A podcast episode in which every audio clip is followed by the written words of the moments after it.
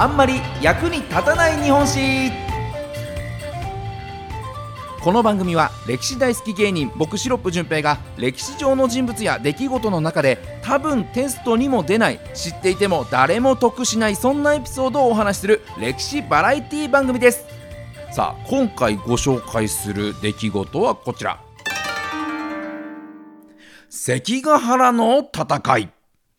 天下分け目の戦いということで知られております、この関ヶ原の戦い。まあ、あの、必ずね、授業でも習いますし、1600年関ヶ原の戦い。ね、えー、覚えさせられたと思います。もともとね、あの、豊臣秀吉が亡くなって、その後、ね、えー、勢力争いというところで、石田三成を中心とした軍勢と、そして、えー、徳川家康方と、に分かれて戦ったという、そんな戦、天下分け目の戦いとして知られておりますけれども、まあ、こちらね、あのー、もともと何で起こったかっていうと、の豊臣秀吉が亡くなった後にね、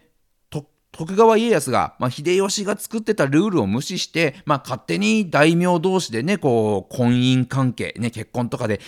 関係を結んで力をつけていて、ね、えー、このままではもう徳川の好き放題にされてしまうということで、石田三成を中心とした反徳川の勢力が、こう、兵を挙げて起こった戦いということなんですけれども、のまあ東西に分かれて戦いました。東側はね、徳川方、えー、さらに西側はの石田三成を中心とした軍勢というところで合わせて16万人から20万人が戦ったという戦になってるんですが、でこの戦い、ねあのー、正直どっちもね強いと拮抗するんじゃないかって言われてたんですけれども蓋を開けてみればたった6時間で終わってしまったそんな戦いだったんですがこれたらればがね、歴史にたらればは言っちゃいけませんけれども、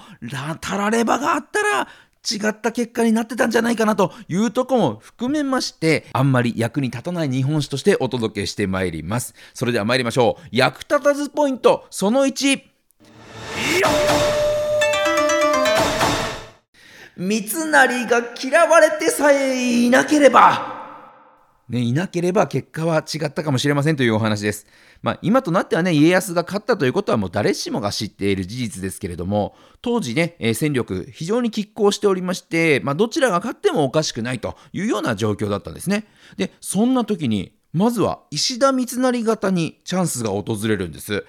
徳川家康の軍勢7万もの軍を二手に分けまして進軍してたんですけれども、そのおよそ半分をえー、息子秀忠がね、えー、息子の秀忠がこう率いていたんですけれどもまさかの秀忠大遅刻をしてしまいます。で遅刻ただのちょっとした遅刻じゃないですよ。あの真田のね軍勢に足止めされて全く進めずもうちょっと遅れた程度じゃなく関ヶ原に着いたのは終わってみれば戦の5日後だったというぐらいの大きな遅刻をしてしまいまして。っていうことはですよ、ね、勢力が半分ぐらいも削られているような状態の徳川軍ですから、もうこれはね、非常に石田三成型としてはチャンス、ね、絶対勝てそうなのに、このチャンスをミスミス逃したのが三成ということなんですよね。の決戦前夜です。えまだちゃんとね、布陣できていない徳川方に夜のうちに野襲を仕掛けようと、石田三成方ではね、そういう話が出てくるんです。島津義弘というね、武将がもう、そうそうした方がいいよって提案したんですけれども、三成、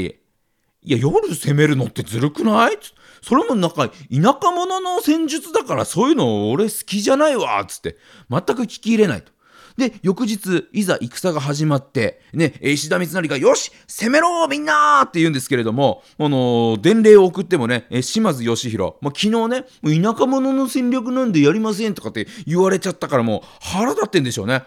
はい、そういう指示は聞きません。動きません。つって。えー、へそ曲げちゃいまして、結局、いいタイミングで西軍が動かないということで、えー、負けてしまう羽目になったと。で、他にもね、もの石田三成のことをすごい嫌いっていうやつがいっぱいいるもんですから、もう一枚岩にならずにですね、えー、みんな石田三成の言うことを聞かなかったがために、えーもともと豊臣に恩がある武将もしっかりと戦わなかったというところで、えー、西軍が敗れてしまった。三成が嫌われてさえいなければ戦局は変わっていたのかもしれないよねというお話ですね。じゃあ続いて参りましょ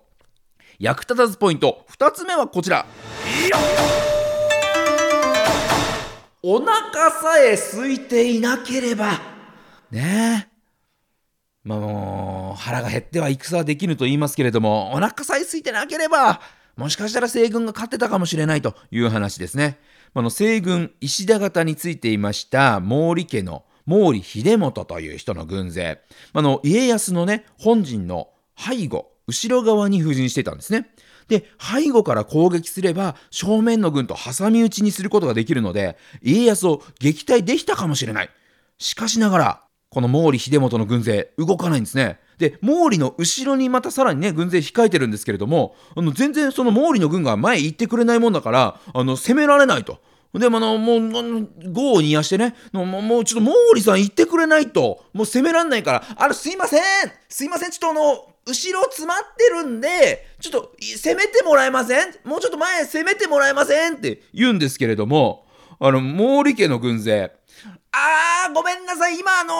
お弁当食べてるから動けないんですよ。ごめんなさい。お弁当を食べているのですいません。もうちょっと待ってください。つって。謎の言い訳をするんですね。で、まあそういった、えー、言い訳で勝機をみすみす逃してしまって、えー、ということで、まあ、敗れてしまうんですけれども、実はね、この毛利秀元の軍勢、動かなかった毛利秀元の軍勢というより、まあ、秀元の補佐についていた吉川広家という人がですね、まあ、徳川方ともう内通していて、密約を結んで、あの、西軍には所属してますけど、東軍、ね、えー、徳川方を攻めませんよっていう約束をしてて、まあ、その代わり、ね、えー、戦が終わった後、今の私たちのあの、所領、ね、えー、領土をの保証してくださいねっていう約束を、密約をしてたから動かなかったんですけれども、ね、お腹さえ空いてなかった。実際お腹空いてたかどうか知りませんけれども、お腹さえ空いていなければ、もしかしたら結果は変わっていたかもしれないな、なんていう、そんなお話ですね。じゃあ続いて参りましょう。役立たずポイント3つ目。秀吉がちゃんと可愛がっていれば、ね、まあ、秀吉生前のお話になりますけれども、まあの、関ヶ原の戦いで西軍が敗れた一番の要因とされているのが、もともと西軍にいたのに、東軍、徳川方に寝返った小早川秀明の裏切りというのがね、もう本当に有名なお話なんですけれども、まあ、東軍徳川方をね囲むようにして、えー、布陣していた西軍なんですがこう布陣だけはもう正直西軍に有利だという風な布陣だったんですね。後々後の世で、えー、いろんな人がこの布陣を見てもいやこれ絶対西軍勝つでしょっていうような布陣をしてるんですけれどもなぜ西軍敗れてしまったかというとこの戦の途中で西軍についていた小早川秀明の軍が突如隣にいる味方の軍を攻撃し始めて、これがきっかけで西軍が大崩れして、で、まあ結果ね、えー、西軍が敗れ、徳川方、東軍が勝ったという、そんな、えー、歴史的な戦いになったんです。で、まあこれをきっかけにね、小早川秀明、もう天下の裏切り者としてね、えー、有名になってしまったんですけれども、もともとこの小早川秀明さんって、の秀吉さんの、まあ、奥さんの甥っ子。まあだから秀吉さんから見ても甥っ子ですよね。えー、なんですけれども、秀吉さん、子宝に恵まれなかったので、その甥っ子を養子として迎え入れたんですね。これがまあ小早川秀明さんなんですけれども、この甥っ子だったのが、こう養子として迎え入れられて、いずれは豊臣の後継者になるべく育てられた人なんです。ただ、秀吉にその後待望の実の子、秀頼さんが生まれたので、あの、養子より実の子がいいです、みたいになっちゃって。愛情をね、全然こう、向けてもらえなかった。秀頼にばっかり向けられて、の、小早川秀明さんには全く愛情を向けられなくて、だんだんと追いやられていって、最終的にこの秀明さん、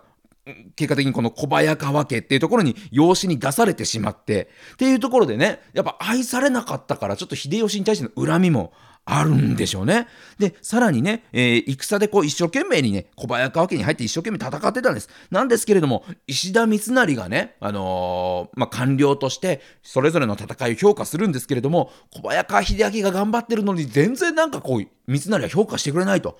もう、もう納得いかないと。秀吉さんにしても俺のことをこうないがしろにして養子に出すしさ。ね、三成にしても俺を正当に評価しないし、あいつらマジで腹立つんだよってなってて、だからこそこう恨みがあって最終的に裏切っちゃったっていうことなんじゃないかなと。だから秀吉さんがちゃんとこの秀明を可愛がってさえいれば、こんな裏切りはなかった。そして、西軍が敗れることはなかったのかもしれないということで、歴史で、まあ、たらればを言い出したらきりがないですけれどもね、まあ、いろんな要因が重なって、えー、東軍、徳川家康軍が勝ったという戦い。これが関ヶ原の戦いなんですね。ですからこのタラレバがもし違っていれば今の世の中全く違った世の中になっていたのかもしれないなというお話あんまり役に立たない日本史お伝えしてまいりました。えー、ということでねまた次回どんなお話をするのか楽しみにしていただければと思います。この時間お相手は歴史大好き芸人シロップの順平でした。また来週お耳にかかりましょう。さよなら。